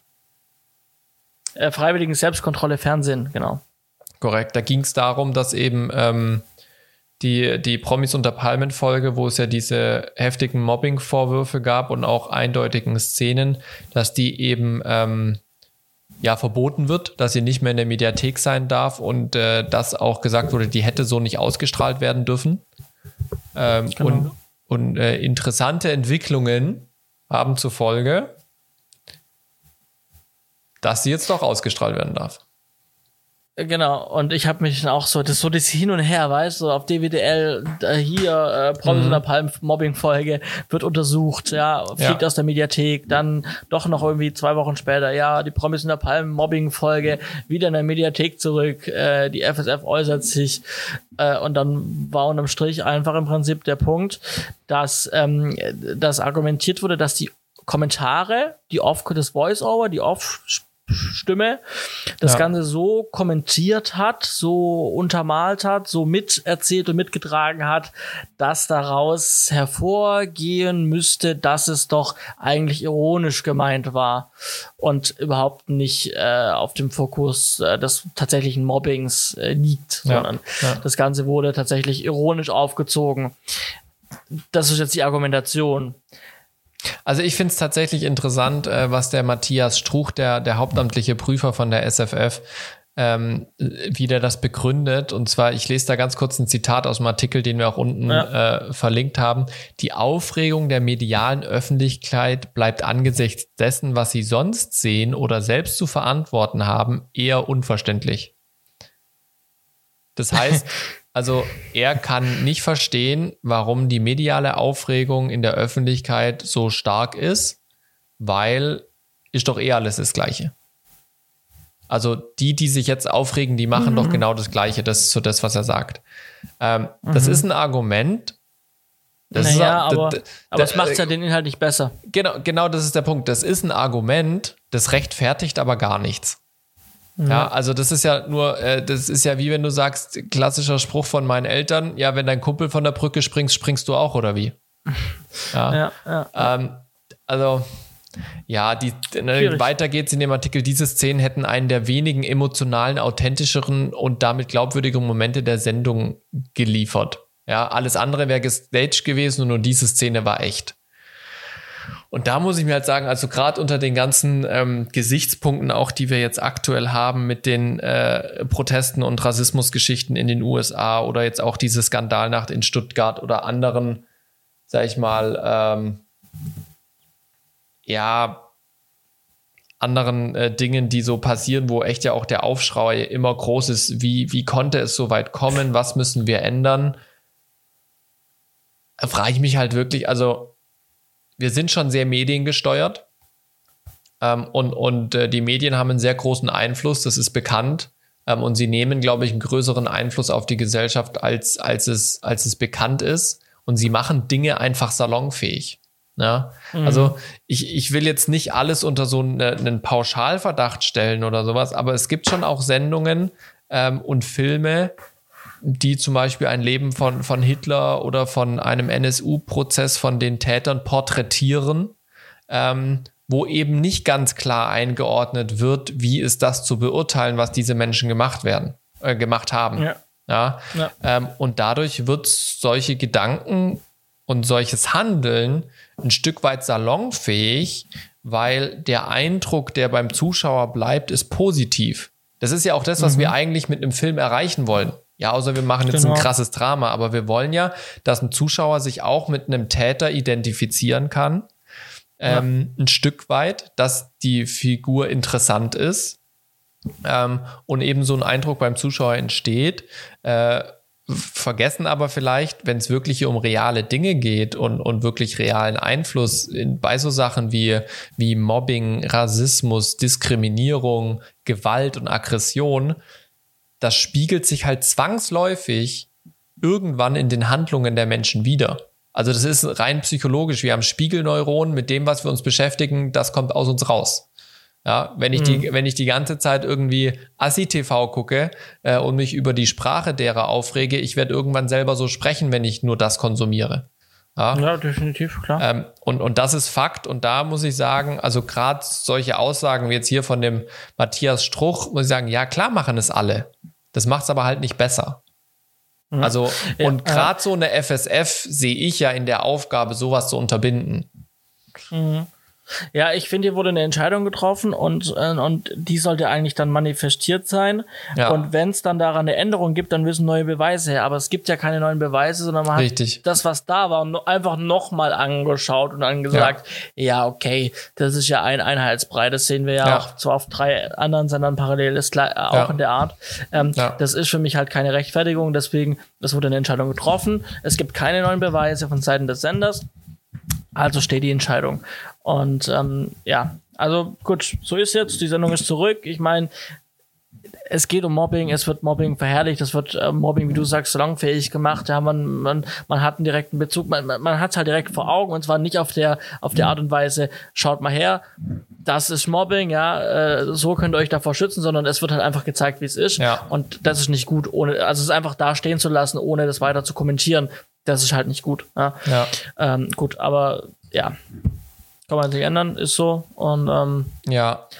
Was ich tatsächlich spannend fände, zu einfach zu, zu ähm, der, der, der, der Investigativjournalismus äh, kommt da so ein bisschen bei mir raus. Ähm, ich bin gerade auf der Seite von der SFS und habe mir mal so Mitglieder und Vorstände angeschaut oder Prüferinnen und Prüfer. Ähm, klar, Mitglieder sind die ganzen Fernsehsender. Ich bin jetzt noch nicht tief genug drin, auch so Finanzierungsgeschichten. Ja, das sind ja auch immer, ohne da jetzt mhm. böse Sachen unterstellen zu wollen, aber es liegt ja meistens auch nahe, dass dementsprechende Fernsehsender dann auch so einen Verein, wo sie sich freiwillig zugeordnet haben, ja auch finanziell unterstützen. Ja. ja ähm, und das sind natürlich auch Sachen, die gegebenenfalls, wie gesagt, ich will es niemandem unterstellen, aber würde mich interessieren, weil es wäre nicht das erste Mal. Mhm, dass, ja. dass solche Geschichten eben dadurch gelenkt werden und ich meine, so ein Verein ist halt auch auf die Einnahmen und sowas angewiesen. Ja. ja. Okay, ähm, äh, vielleicht noch eine Sache, weil du es gerade von von von äh, unser äh, hier, ähm, du hattest gerade was erwähnt. Ähm, ich jetzt fällt mir der Name nicht mehr ein. Verdammte Axt. Äh, es geht um Jenke von Wilmsdorf. Ich habe es gerade irgendwie in Verbindung gebracht mit was, was du gesagt Investigativjournalismus. hast. Ah, genau, darum ging's. Äh, der nur ne, ne, ne, nebenher, weil wir es nicht behandelt haben. Der Wechsel von RTL zu Pro 7. Das ist korrekt, das, ja. Äh, das habe ich vor langer Zeit mal irgendwo gelesen und ähm, äh, fiel mir gerade ein, äh, falls ihr es noch nicht gehört habt, äh, Jenke, das Jenke-Experiment jetzt dann irgendwann bald wahrscheinlich auf Pro7 statt auf RTL. ja. Ja, ja.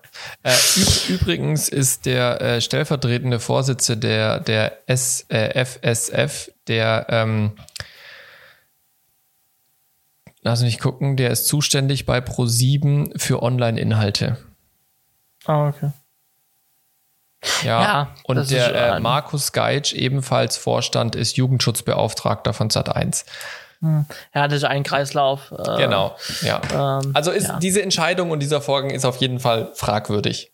Ist ja auch die freiwillige Selbstkontrolle. Genau, genau. Tun, tun, tun wir es so, äh, abschließen das Thema. Dieser Prozess ist fragwürdig und hinterfragenswert. Genau. Ähm, genau. Gut. Okay, kommen wir zu den Picks. Zu den Picks, jawohl. Ich picke etwas, das habe ich schon mal gepickt, einfach weil es heute so gut gepasst hat, weil wir so viel Zeit damit verbracht haben. Und zwar picke ich nochmal das Buch Live-TV produzieren und senden in Echtzeit. Ich bin jetzt ungefähr mit der Hälfte schon durch bei dem Buch ähm, und, und finde es wirklich gut. Also auch für Leute, die noch nicht so viel mit Fernsehen zu tun hatten oder die generell in die Branche mal reinschauen wollen, ohne dass sie direkt dort arbeiten. Ähm, man kriegt wirklich viele Einblicke und, und kriegt so mit, was ist wichtig und kann auch mal eigene Arbeitsabläufe überprüfen, was machen wir denn davon und was nicht. Und der Autor, der ist halt der Chefregisseur von Pro7 Sat 1. Also der bringt auch echt Erfahrung mit. Und das picke ich heute nochmal, weil es so gut dazu passt. Und äh, ja, ich finde das Buch mega. Ja, und ich pick heute gar nichts und damit schließen wir die Sendung. Johannes pickt sein Bett, weil er jetzt dann demnächst schlafen möchte. Ja, auch das. Aber ich glaube, ich habe auch noch nie, noch nie gepickt. Noch nie nichts gepickt. Also Mensch. dir ist es schon mal, dir ist es schon mal passiert. Ja, vielleicht gibt es da nächste Woche einen Doppelpick. Ich äh, pick äh, Bionade heute. Die gibt's bei Ikea gerade. Euro 20 die Flasche billiger als, äh, als normal. Pionade kann ich empfehlen. Ja. So. Vielen Dank, dass ihr dabei wart. Wir Jawohl, beenden ja. dann auch die heutige Folge, die 76. Krass, ne? Bald sind wir bei der 80. Krass, ne? Und das ist jetzt fast eineinhalb Stunden lang. Ich wünsche euch viel Spaß beim Anhören, beziehungsweise ihr, ihr seid ja schon durch. Ich hoffe, es hat äh, Spaß gemacht. Bis zum nächsten Mal bei Z-Funk 5. Wir hören uns.